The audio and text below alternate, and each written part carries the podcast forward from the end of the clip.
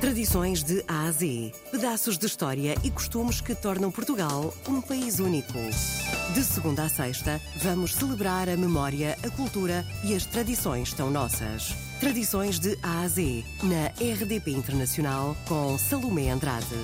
Hoje vamos falar sobre a tradição do estuque. É uma argamassa resultante da adição de gesso, água e cal. A paixão pelo artesanal, por aquilo que é criado à mão, originou peças de autor que levam Portugal a todas as partes do mundo e que se unem com harmonia às técnicas modernas, marcando assim uma fusão entre o passado e o futuro.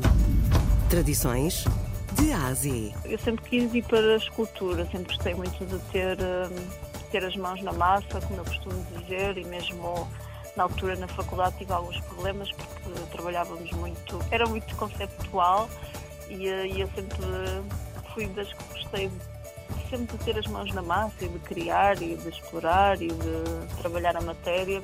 É, é esse fazer à mão que eu, que eu me apaixono, que me, realmente me, me dá muito prazer. Tradições de A a Z. Pouco conhecia daquilo que é realmente o estuque e daquilo que realmente é a história do estuque em Portugal. Mas rapidamente comecei a perceber daquilo que estava a passar e fiquei completamente apaixonada. E tive a oportunidade de ver, de ver senhores a trabalhar e realmente é incrível. É, é quase impossível não se apaixonar. Portanto, viver em casas com tetos estucados e não ligava nenhuma Portanto, aquilo não despertava em mim absolutamente nada. Só mesmo depois, no final da, da faculdade, eu começar a trabalhar nesta empresa, é que me comecei a perceber. Aqui em Viena temos uma história é, muito, muito ligada aos estocadores, dizem ser os melhores estocadores de Portugal, os de Afif e Ariosa, os Baganhos e os Meira, e, e temos uma grande tradição daquilo que que é o estuque. Nós, a nível nacional e não só, temos imensas casas estucadas. Houve uma fase que havia século XVIII, que era muito importante termos esse, esse cuidado. Foi aquilo que, na altura, quando eu abri o ateliê, tentei trazer novamente.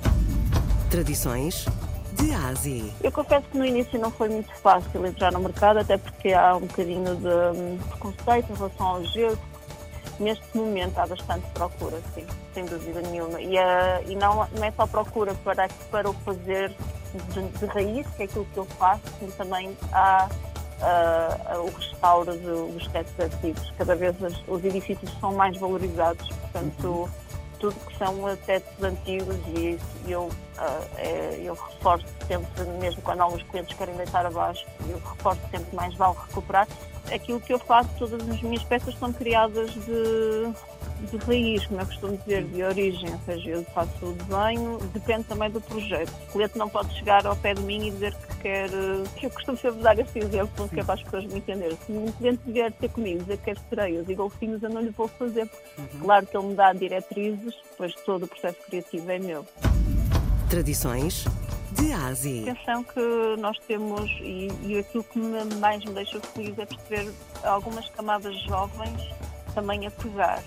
Nós temos algumas empresas a nível nacional a trabalhar o estuque, o estuque tradicional e a criarem tetos, portanto não é porque realmente foi algo que despoltou o mercado imobiliário neste momento, qualquer casa que tenha um teto estocado vale muito mais. Portanto, a nível de restauro também, uh, não é, isto não é um bar de rosas e é preciso estar muito. É? Eu estou constantemente suja dos pés à cabeça com um pó de gesso.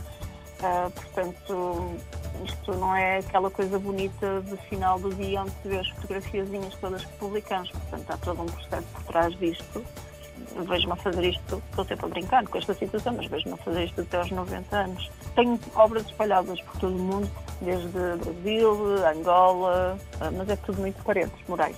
Eu acredito que o gesso ainda tem muito por onde explorar e, e gostava de ter um bocadinho mais braços para poder fazer tudo o que, que às vezes me passa pela cabeça. E hoje fomos descobrir a arte do estuque. Natural de Viana do Castelo, Iva Viana estudou Belas Artes no Porto, mas rapidamente espalhou seu talento pelo mundo. Macau, Angola, França, Austrália são alguns dos locais onde Iva deu asas à imaginação e à criatividade.